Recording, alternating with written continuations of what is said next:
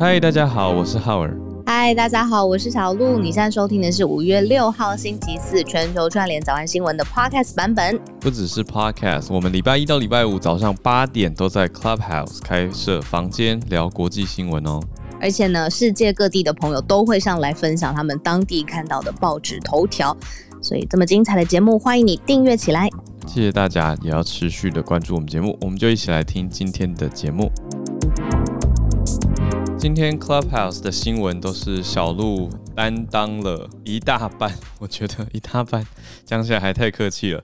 感谢小鹿，感恩小鹿，几乎全部啊。所以呢，我现在是要当一个补进度的学生，来跟大家一起来跟上进度喽。那刚好跟各位听 Podcast 的朋友一样。我们一起来关注几个今天的重大新闻，包括了 G7 哦，七大工业国的会议啊，外长这些国家的外交部长或者是外交的最高首长呢，他们都支持台湾，痛批中国跟俄国，这是第一个消息。等一下来看细节。第二个是脸书的决定，我们前几天讲到了嘛，其实是前一天在说到说，川普一直被脸书是封锁的状态。在推特也是封锁的状态，但是脸书呢，在今天会做出决议，决议已经出来了，决定继续封锁川普。细节是什么？我们也来看一下。再来是科技人才出走旧金山啊，这个我们在实际的 podcast 里面会听到更多。那等一下我再继续跟大家多讲的呢，是台湾的女子在纽约遭到了袭击这件事情。嗯，这个也是在我的同温层之间广为扩散的一件事情，因为有一些朋友是在纽约生活，那在纽约工作或者在纽约读书，所以这些事情都是我们的关注范围里面，也让大家有一点人人自危啦。所以这三大消息，我就先来跟大家一起补进度喽。我们先来看一下 G7 的外长会议里面发声明批中俄，而且呛北京是霸凌者，怎么说呢？七大工业国集团就是所谓的 G7 的会议呢，那些外长在四日到五日，也就是前两天的时候呢，在英国的伦敦举行会议之后，发表了一项声明，里面有一万两千四百个字，里面主要是在批评中国跟俄国，在指控克里姆林宫当局充满了恶意，还指责北京当局是霸凌者。路透社说，G7 的外长他们利用这一项声明里面指出说，俄国试图要破坏民主，而且威胁了乌克兰，这个是大家都知道的事情嘛。好，再来呢，中国呢则是犯下侵犯人权的罪行，哇，由 G7 来提出，这是蛮重大的。里面还提到，毕竟一万两千四百字，里面还提到说，中国利用自身的经济影响力来霸凌其他国家，所以这些用词的确都蛮重的。声明也提到，G7 会加强集体的行动，来阻止中国的强制经济政策，还有对抗俄国所散布的假消息。针对中国呢，声明里面提到说，面对独断强制性的经济政策和做法，我们会共同努力来提升促进全球经济的适应能力哦。另外，也支持到台湾参与 WHO。世界卫生经济论坛 （WHO Forums） 还有世界卫生大会，就是 WHO 每年一度的大的 Assembly，所以叫做 WHA，因为 A for Assembly 大会，并且关注台湾海峡任何可能加剧紧张情势的单方面行动。哦，这个讲的词汇就比较委婉了，意思就是不管是台海的哪一边，如果有提升了紧张关系的话。这个 G7 都会关注。另外，针对俄罗斯呢，G7 的外长在声明里面也是支持乌克兰。啊，这样讲的也是的意思，就是说在冲突的两方里面呢，看起来 G7 现在是面对强权比较有表达关切，那面对相对的比较呃，也许看似表面上比较小的一方啊，当然实力上很难说啦。你说俄国跟克呃跟乌克兰。那你说对岸跟台湾哪一边到底强，哪一边比较弱？这其实要综合很多面向来说的。但是 G7 在这个声明里面可以说是选边站了，没有错。他对俄国呢不负责任还有破坏稳定的行为表达了关切，包括俄国在乌克兰的边界啊非法占据的克里米亚大量部署军队，借由破坏恶意的网络活动，就是我们讲说网络的攻击。还有散播假消息来破坏其他国家的民主制度，G7 都表达了强烈的关切。所以，以上是 G7 这个七大工业国集团的会议所带来的新消息跟走向。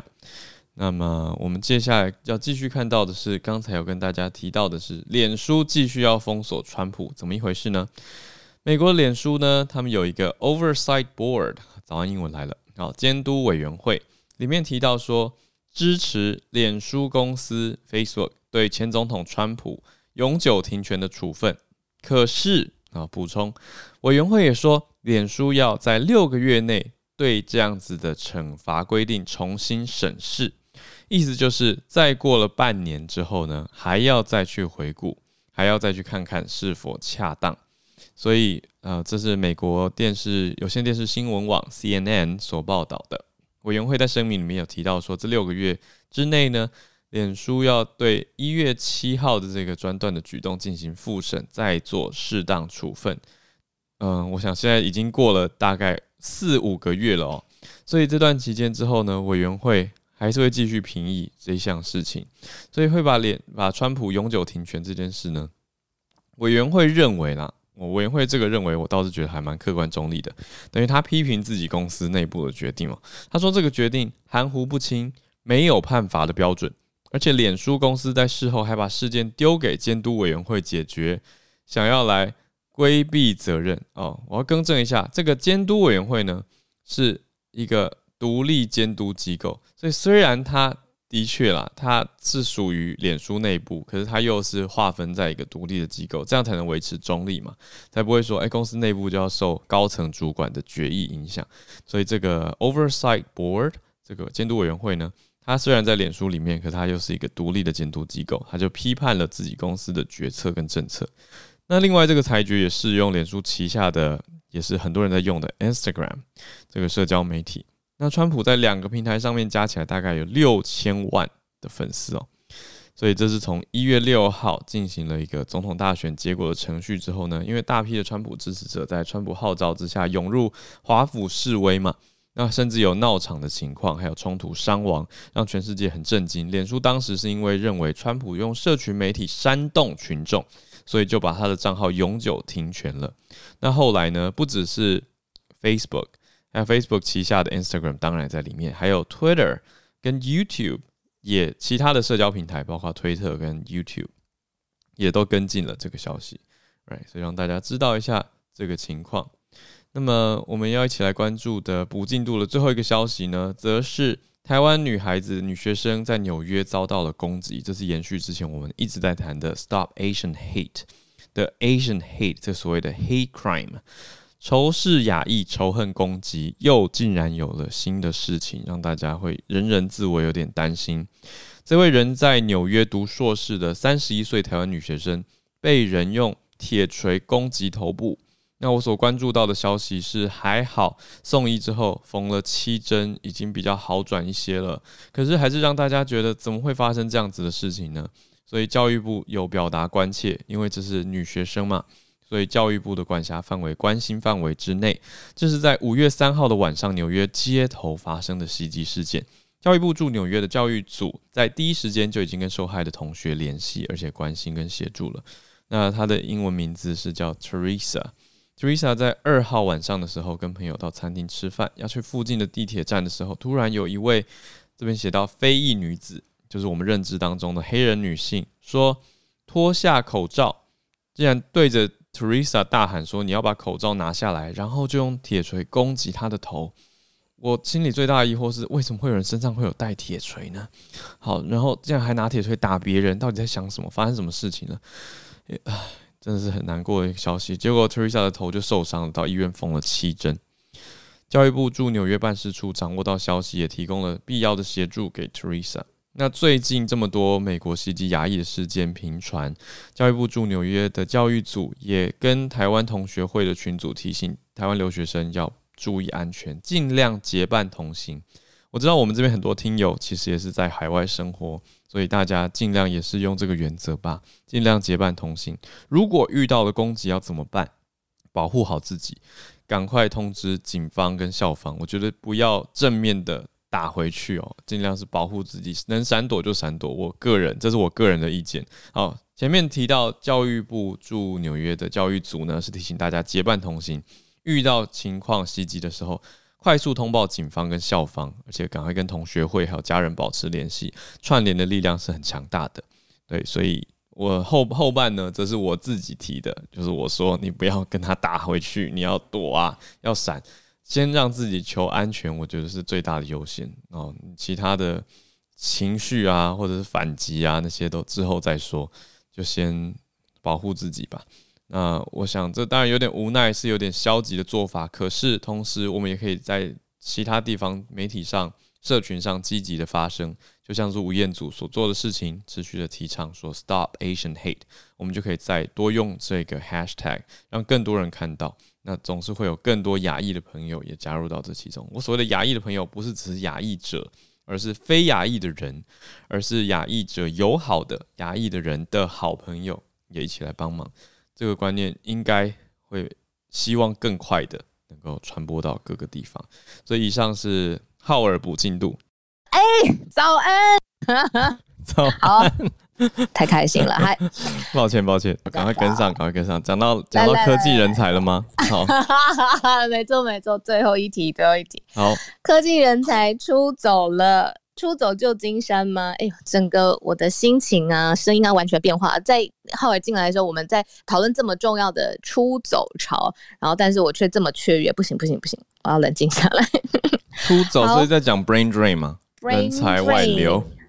嗯，比较像是要躲开旧金山的各种负面的呃生活上面的压力。嗯，对，人才外流比较像是可能当地的就业机会啊，或者是出现了一些状况。主要是科技大本营其实就是旧金山，但是现在你知道科技是远距你就可以上班的，是不是很多科技公司就宣布你一辈子都可以？remote，那这些人他们想要去其他地方，就是享受不同的风情，享受不同的生活 style 的时候，他们就不需要被绑在旧金山。对，没错，因为这样子哦，他们就当起了二房东，就是他原来住的地方，他就转租给别人，或是转让给呃转卖，然后也变成生活上面不无小补的一件事情。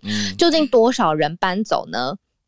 加州有一个政策研究室，是叫做 California Policy Lab，他就说，二零二零年最后九个月跟二零一九年的同期，如果来比较，都是比较一年的最后九个月的话，离开旧金山的科技人是增加百分之六百五十，哎，从原来的五千两百人上升到三万八千八百，六点五倍，好夸张。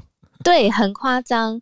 还有，我刚刚想到一个很大的重点，就是其实啊，呃，包括税制也有关系。例如说，Dennis 老师在的地方，德州，德州是不是不征所得税啊？所以呢，对于科技的新创公司来说，其实你在旧金山，虽然当初有很多的人才，然后但是地也很贵，然后各式各样的生活物价也相对很贵的状况之下，对于科技新新创来说。如果没有这个所得税的压力，现在又有 remote 的这个机制的话，那现在好像变到德州也是一个新的选项。反正就是人现在都在离开旧金山湾区。嗯，对。德州不真哦，这个我来查查看好了，因为我是认识跑到德州去创立的新创团队，从台湾过去。那他那个时候是到了，他他给我的分享是说，其实 Austin 这个城市。比大家想象的更新创，因为大家想象德州的奥斯汀可能就是没有想象，没有画面，就是普遍我讲啦，就是大多数的台湾人应该听到奥斯汀是没有什么想法的。大家对于德州可能想到的是 Houston，想到的是火箭发射，想到的是这些，可是诶，不一定知道奥斯汀。可是其实。我的朋友跟我说，奥斯汀的大学那边其实是很鼓励新创的，也有非常多新创事业，但我不确定跟这个法律层面有没有关系，所以也可以来看看。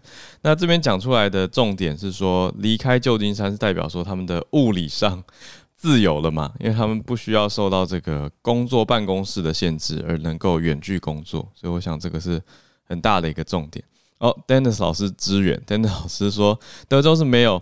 州的所得税，可是联邦所得税还是有，所以没有这个 state state tax，可是有 federal tax 的概念上还是有，但是意思是少掉了一些税，所以对于新创公司来说，还是有一个租税优惠的概念。那这样子说起来，谢谢 Dennis 老师的，对，没有 state income tax。好，谢谢，谢谢老师，感谢老师的呃资讯快速补充资源，谢谢老师。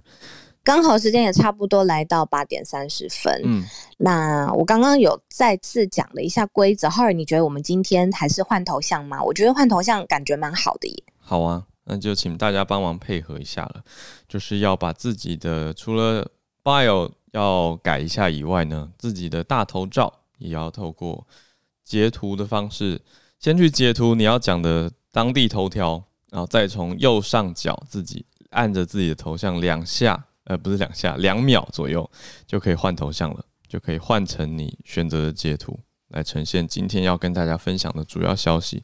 也非常谢谢昨天上来跟我们一起实验的朋友，我觉得大家反应都超级快的，所以今天希望可以继续延续。呃，然后特别也谢谢我们的好朋友 Joyce，Joyce 常常就是我们现在在贵宾席的翁婉柔，她常常也在呃我们的房间带来来自纽约的最新的消息呢。她是。呃，告诉我们说，她住的地方其实就离这个遭到袭击的台湾女子的这个事发地点其实很近哦，请 Joyce 保保保持注意，小心安全。等一下，如果我们还是给大家一分钟的时间，一分钟到的时候就会听到这个音效。好，抒情的音效，所以 Eric，哦，我已经看到，提醒大家，哇，Apple 今天。Utaro，嗨嗨，帮我们换一下头像，然后换一下呃 bio 里面，让我们知道你来自的城市，还有呃来自的地方，今天想要分享什么？谢谢 Apple，Hi，Apple，我们就从你开始吧。你来自东京对吗？还是小鹿好了，早安，早安。对我，我想要延续，就是小鹿刚刚有说 G Seven 的高峰会在伦敦展开，然后其实也是趁着这样子的机会，这次日韩的关系就是有在这一次 G Seven 外长会议中，就是得到呃修复。对，那我们稍微解释一下之前发生过什么事情。其实呃，日韩就是一直。就是一下关系好，一下关系不好这样子。然后，呃，主要是其实就是这两年，他有些问题一直被重新，呃，韩国拿出来重新在日本看起来觉得是做文章。那首先有一点是，呃，日本的法院有判日本，呃，韩国法院他判了日本政府必须要赔偿当时二战的时候慰安妇，所以他就是有一个命令下来是要日本赔偿。然后还有后来，呃，有关征用工的诉讼问题。简单的说，就是在二战那时候，也是有一些他们从呃韩国征用了一些呃劳动的员工的人，然后到日本的钢铁公司做工作，然后那时候他觉得他是被强制带过去，所以他就是在这个时候，他又突然间在韩国那边又起诉讼，然后说希望日本公司要赔偿。后来韩国也通过，然后他们就说要扣这间日本公司现在的公司在。呃，韩国的资产，然后来做赔偿，所以日本又非常的呃，对这件事情感到非常的不舒服，这样。然后还有就是去年他们啊，不好意思，对，然后这后来韩国还有做一个向日韩国少女呃下跪安倍首相的铜像，在一个植物园这样子，所以就是他们关系就是降到冰点。然后这一次就是总算是因为 G7 的关系，他们呃在跟新的韩国外相叫郑义荣。在二月之后上任都还没有互相会谈过，所以他们就趁这样子的机会，简单的做二十分钟的会谈。那主要前面的部分他们都没有再提到，他们主要是重新确认的，他们对北韩的问题呃是有共识的。然后之后呢，要日美韩三国要同重新的合作，然后也希望呃之后重新建恢复健全的关系，外交的健全关系就开始做沟通。对，以上是我简单的分享。哦，算是和平的消息，谢谢 Apple。因为我看到几个礼拜前，其实媒体有关注到说，日韩的关系本来是在恶化的当中嘛。那美日韩的外长本来是说要暂停一个在华府的呃相关会谈，可是现在用 G7 的机会，日韩有机会把最近的冰给破掉。不过说最近，可是其实像 Apple 刚刚有补充到，日韩长久以来是因为在战争的时候，日本人把许多韩国人抓去做劳动，所以其实呃，韩国人一直以来对日本是有一种情结存存在的，但是现在看起来有一些的变化跟转机，所以谢谢 Apple 帮我们带来的消息。再来是 Eric，我们继续串联哦，两个月前刚好去过德州奥斯汀，但现在是在纽约。的样子是吗？Hi Eric，你好。对对呀，小鹿 Howard，你们早。呃，那个对我现在人在美国纽约。那呃，今天想分享的新闻是那个呃，就是 Google relaxes remote work plan will let twenty percent of employees telecommute。嗯，那就是 Google 今天有发布，就是希望就是可能日后会让大概百分之二十的员工可以远端工作这样。那另外他们还有说，可能就是每个员工一年有大概四个礼拜可以远端工作。那就在想会不会是未来的趋势这样？哦，好精简，你还有四十秒。对对对对，我还还还讲大概是对。那那这这这是这是那个新闻的部分。那呃，对我现在人在美国纽约。那我本来是住旧金山湾区，然后就是疫情的话到不同城市工作。那之前有去德州奥斯汀，就像 Howard 说，就是他也蛮多新创的公司。那另外一个城市是佛州的迈阿密，因为它也是没有州税的州，就是佛佛。佛罗里达州，所以也有一些人过去。那我只是想补充一下，就是呃，刚才说了很多人离开旧金山，但是因为像旧金山湾区，它是一整个区，所以有些人是从旧金山搬出去，但是他可能在东湾或南湾，呃，他不一定搬出加州这样子，所以呃，也是在观察，就是呀，嗯，谢谢 Eric。刚刚应该跟你说晚安，对，想到哎，纽约的时间，对啊，谢谢你的分享。我以为迈阿密是一个派对城市。哦，我跟你说，现在那边啊，其实已经，我觉得三四年前就已经有很多的新创在那边有一个，比如说一整栋的房子，然后里面都是各个新创公司，然后他们。对，在迈阿密，就迈阿密的新创潮其实是 COVID 之前就已经有的，啊，包括 co-working space 啊，然后还有呃一些人他们就愿意在迈阿密上面生活，嗯，然后但是现在看起来是 COVID 之后大家可以 remote，然后更多的人离开旧金山，我觉得这件问 Charles 应该更有感吧，对不对？Charles 早安，Hello，哎，小早，好，早，对这个呃，其实 我们之前财政部其实。就是呃很多的这个，因为加州房市的问题，所以之前一直是一个讨论的议题啊。为什么大家都在疫情前都在这个湾区？好像就是这个整个湾区连甚至连呃稍微远一点地方，Napa 或者 Sacramento 都不不愿意搬过来，就他们也有很大的这个聚集效应。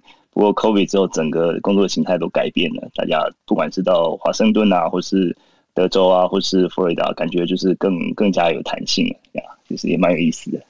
哦，对，我今天要分享议题其实是呃，一个是啊，就是有关于这个晶片荒烧到这个租车业，啊租车的价格飙涨。那随着美国疫情的啊，这个疫苗慢慢是是大普及呃普及，那国内旅游人数也开始攀升嘛。那美国人，美国现在旅客他们面临另一个问题，就是租车的问题，在抵达目的地的时候呢。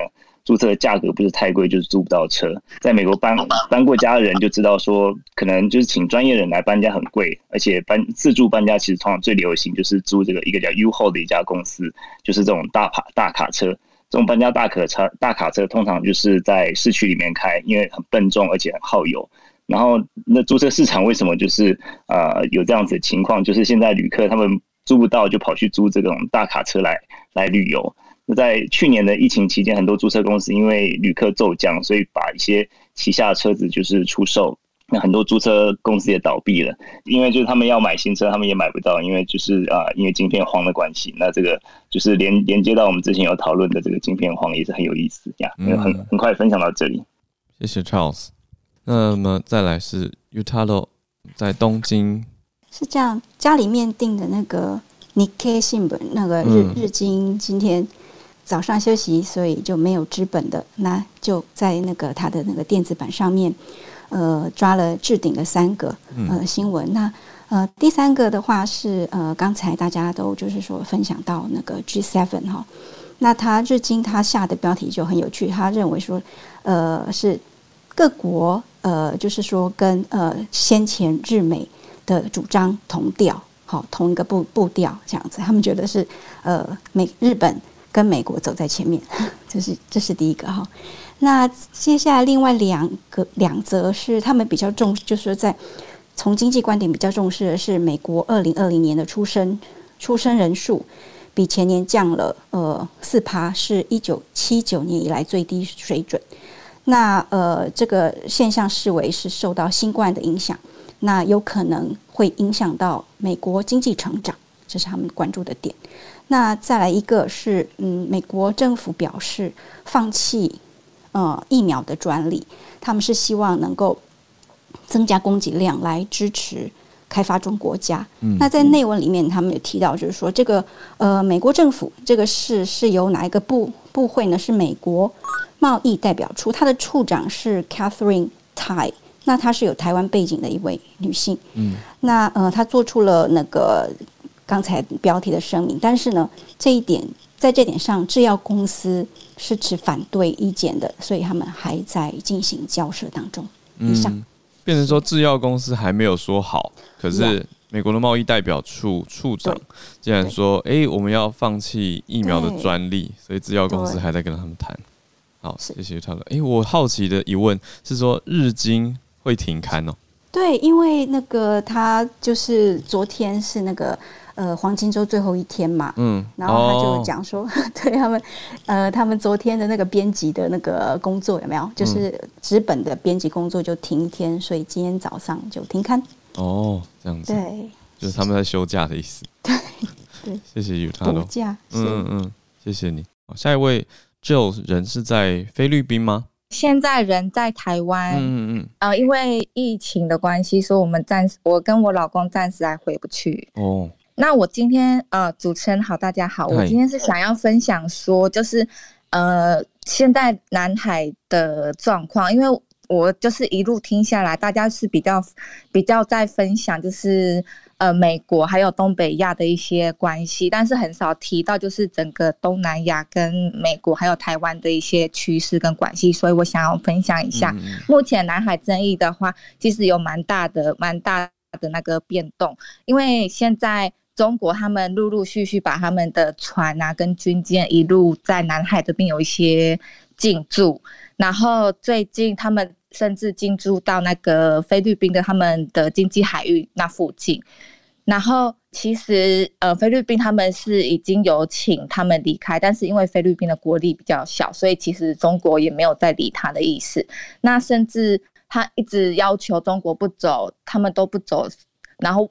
菲律宾外长蛮生气，还有在推特上面就是爆一些粗口，就是请他们发稿之类的。但是，呃，因为现在现任的菲律宾总统杜特地他是非常轻中的一位总统，所以基本上在这一件事情上面，他是非常的放软，甚至是不太理会，一直替中国讲话的一位总统，所以惹得现在菲律宾的国民其实基本上都是非常。生气，甚至有一点不开心，总统的态度的。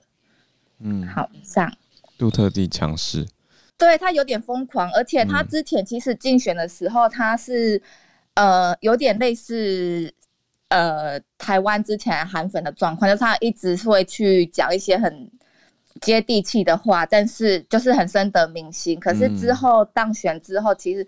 真的有点走歪掉，像他在当初竞选的时候就说，他在那个南海争议这一块领土上面的主权，他会捍卫的非常好，他甚至会在那一块土地上面把中国人全部赶走，然后去中国的国家什么插旗，就是把他们变菲律宾的，就是讲这种很很接地气的话，那明星就会很很接受，因为其实国民他们有点嗯嗯。不喜欢中国。因为他们的态度，呃，就不好意思，我们第二个一分钟了。好，谢谢你，谢谢，谢谢，谢谢。有机会再跟我们多分享。杜特地这个狂人的确是消息很多，那也知道他很多强硬的手段。我们继续往下，再继续跟欧洲串联了。法国尼斯，哇，半夜了，久等了。是念作你的名字是耶比吗？亚比，亚比。小浩儿早安，还有亚比早安。我想跟大家。简单补充一下，那个法国尼斯，呃教堂恐攻后续，就是他们最近查出嫌犯的手机讯息里面有说到，他其实原本犯案地点不是选在法国尼斯，而是他其实是要去巴黎犯案，但只是因为他的车票钱不够，因为去巴黎的车票太贵，再加上因为他是从呃北非突尼斯来的，所以他经过了。呃，他先到意大利，之后再到法国，然后因为没有钱，所以最后就留在意大，呃，就留在尼斯，然后后来犯案这样。然后最近最新的消息就是手机里的一些简讯被爆出来。嗯，哇，恐攻的消息有后续追查到犯人是谁，而且他的一些犯案动机背后的原因等等。嗯，对我看到亚比写说，写电影分析烧脑的时候最快乐了。欢迎把你的电影分析也可以分享到我们的社团当中。对啊，好，谢谢大家，谢谢亚比。Hi Vicky，早，你来自日本北海道吗？札幌，Sapporo。嗨，早安，不好意思，点到了。嗨，小热，好儿，早安。好，对我现在在北海道，然后我住在札幌市。那我想小小跟大家分享，就是昨天在札幌市，呃，已经发布了医疗的紧急事态宣言。那就是目前札幌市的病床都是已经满床的状况，所以如果有新的病患，都必须往室外的医疗机关去，就是往室外医疗机关去送。那因为目前日本在第三波紧急事态宣言里面，北海道是不包含在这里面的区域里，呃，不包含在这区域里面，所以就。小小跟大家分享一下这件事情，谢谢大家，谢谢 Vicky，哇，我们的朋友好帮我们注意时间哦，感谢你，这也很重要。我们就继续吧，Grace，嗨，Grace，你在的地方是英国吗？呃，对，Hello，呃，我在英国伦敦。那我想要就是简单分享两个新闻，就是今天其实是英国的大选 Super Thursday，那会选。呃，例如说伦敦市长，还有去年因为呃疫情的关系，所以选举取消了，所以延到今天一起选。那接下来几天会有一些呃，他们可能会陆续的投票，可是因为呃每个区域开票时间不太一样，所以呃不会当天就开票。那这跟台湾不太一样的是，英国通常星期四呃选举，它都是就是正常的上班日，所以它是从早上七点到晚上十点都可以投票。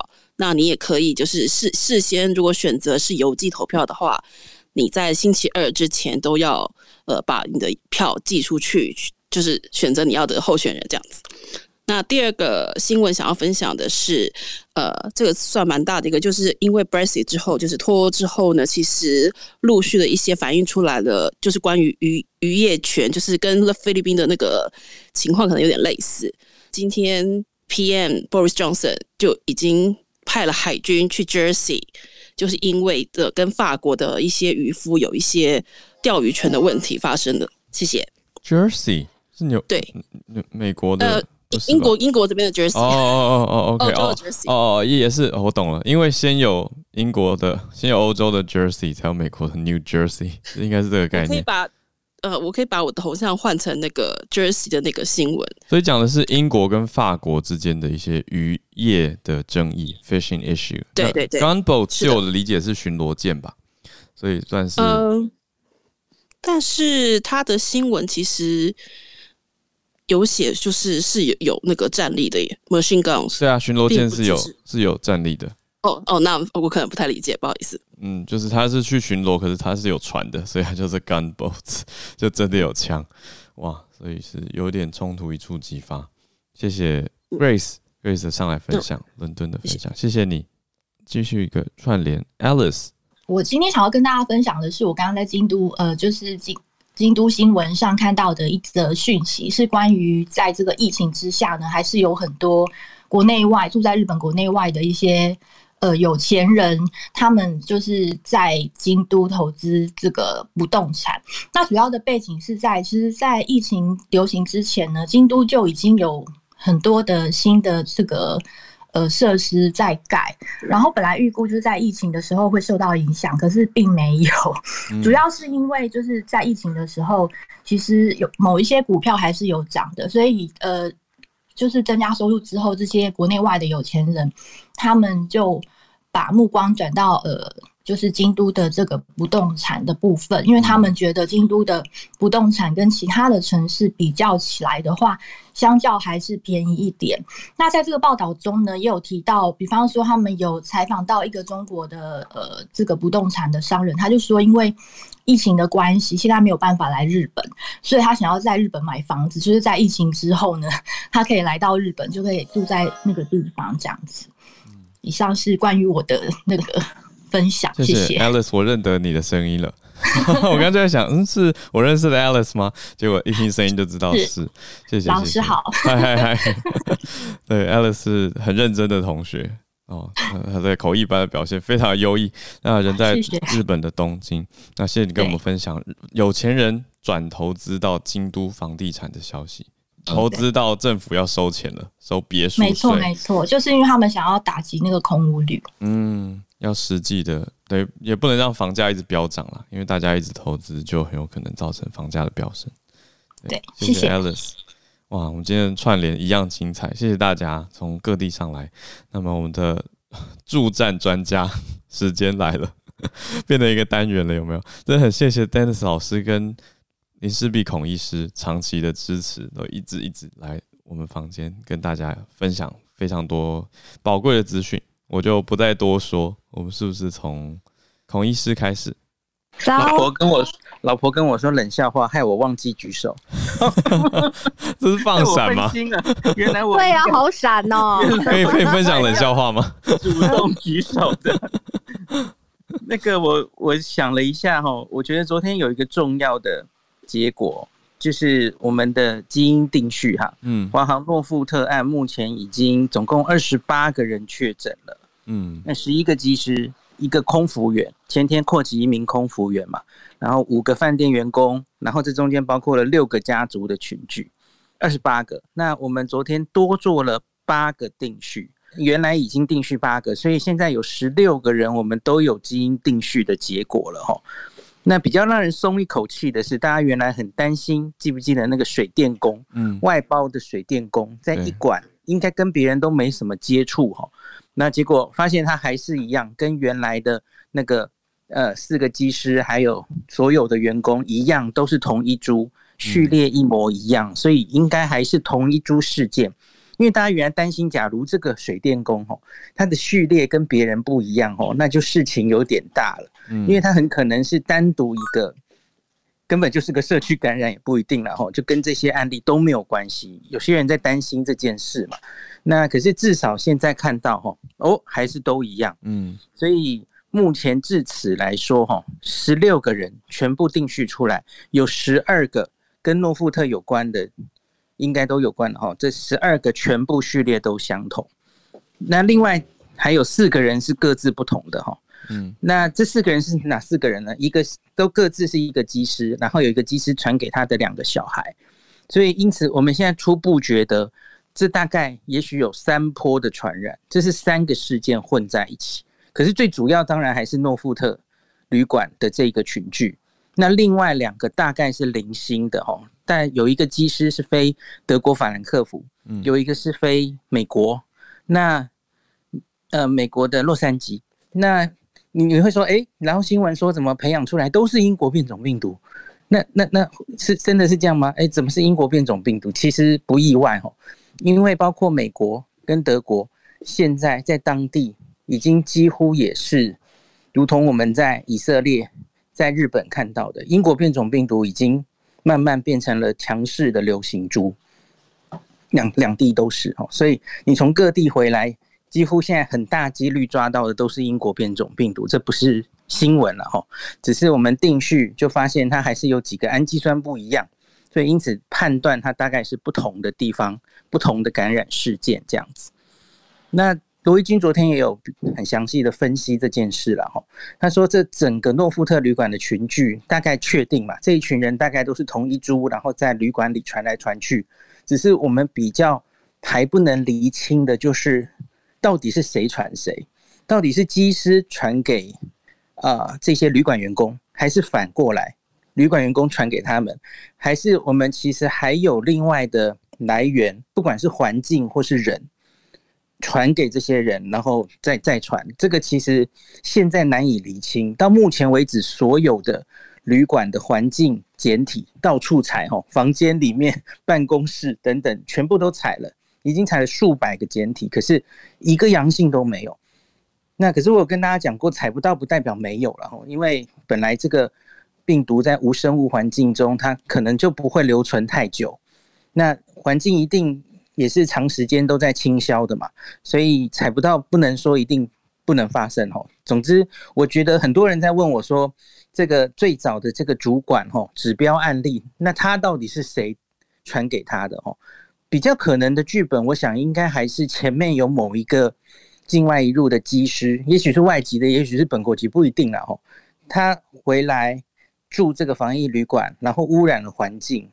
然后房间，然后因为这个房务主管是每天要进去检查每一个房间嘛，清洁的好不好？我觉得他可能是这个时候被传染的，得病之后，然后由他开始传给大部分的人。那因为房务主管每个房间都要去嘛，所以他等于是又会继续污染房间。我自己觉得这是比较可能的剧本了哈。嗯，那在最后一个好消息哈，昨天是本土零确诊。我们已经好几天没有这样了嗯，每天都有多一些本土本土这样，心情沉重哈。昨天暂时喘一口气哈，可是我觉得接下来还是有可能，还是有零星的本土零确确诊会慢慢出来，所以当然这不是要大家掉以轻心的意思哈。嗯，那最后一点就是疫苗打气真的有上来，昨天那个好像就是自费啊，自费那个创新高，就是大家都都在。预约，呃，我我的同温层我有看出来，就是大家现在都有点想打疫苗了哈，嗯，所以一样老话一句，大家假如有意愿的话，可以提早预约，因为搞不好一周后，哎，你想抢可能也不好抢，就我有看到这个这个趋势哈，请大家注意一下。嗯，谢谢孔医师。对啊，的确是有这个，而且我记得本来的两批。A Z 就是现有的两批 A Z，一批在五月底会过期，一批在六月中嘛。部长有预估哈，大概每天现在要打到八千人，嗯，才能让这两批疫苗在过期前完全打完。嗯，八千其实蛮困难的，是，对，可能还是会有一些会放到过期，这样有点可惜。谢谢孔医师，Dennis 老师。还是以这个声明，然后呃宣言为主。那所谓的实际计划是说，并没有讲说到底在中抗中或者是制裁中国、制衡中国或制衡俄国，到底应该做什么样的实际行动？只有一个大的方向，可见未来还有很多的。空间跟协调要做，那我们为什么说在 G 的呃 G 七的会议当中有很多呃意见不同之处呢？我们就以 COVID 就是疫情来说，以疫情的讨论，其实其七大工业国都认知说大家要共同来协助可能呃发展中的国家一起来抗疫。可是刚刚有一个朋友提到了关于这个药厂，美国药厂的这个专利权是不是要释放出来？在这次的 G 七的工业国的后会后声明，其实也有谈到。可是很很有趣的是说，这个声明里面就讲。到了各国呢，本来美国美方跟其有一些国家提议的是，我们就把药厂，我们就要求药厂开放这个疫疫苗的专利，让各国去使用。但是很多其他有其他的国家就有反对的意见，所以在行动上面，最后的声明就说各国可以协调自己的药厂，然后呃，希望跟各国的药厂协调，然后让各国的药厂自行去决定或自行寻找合作的对象，在其他的国家呃进行授权。而不是真的就是完全的开放。然后，另外针对中国的部分呢，支持台湾是一个宣言。可是，针对到底要如何来制约中国，或者是守防，就是怎么样抵抵抵挡中国的这个势力的扩张呢？事实上，中国跟德呃，意大利跟德国是完全持反对的意见，他们是非常非常的保守。所以，最后我们看到的声明，它是。呃，你可以说，你可以说它是平衡的，但是你也也也有人说，其实是呃雷声大雨点小，真的作要要有作用，可能不太容易。整个声明如果看下来，大概唯一有行动力的或者有行动的部分，是说下一次大概在九月份、十月份还会再有一次，就秋季的时候还会再有一次，而第二次的外长会议会针对非洲的问题再来开一个会。这是这是这次声明当中真的唯一一个真的比较有落实说哦，我们下一步要做什么。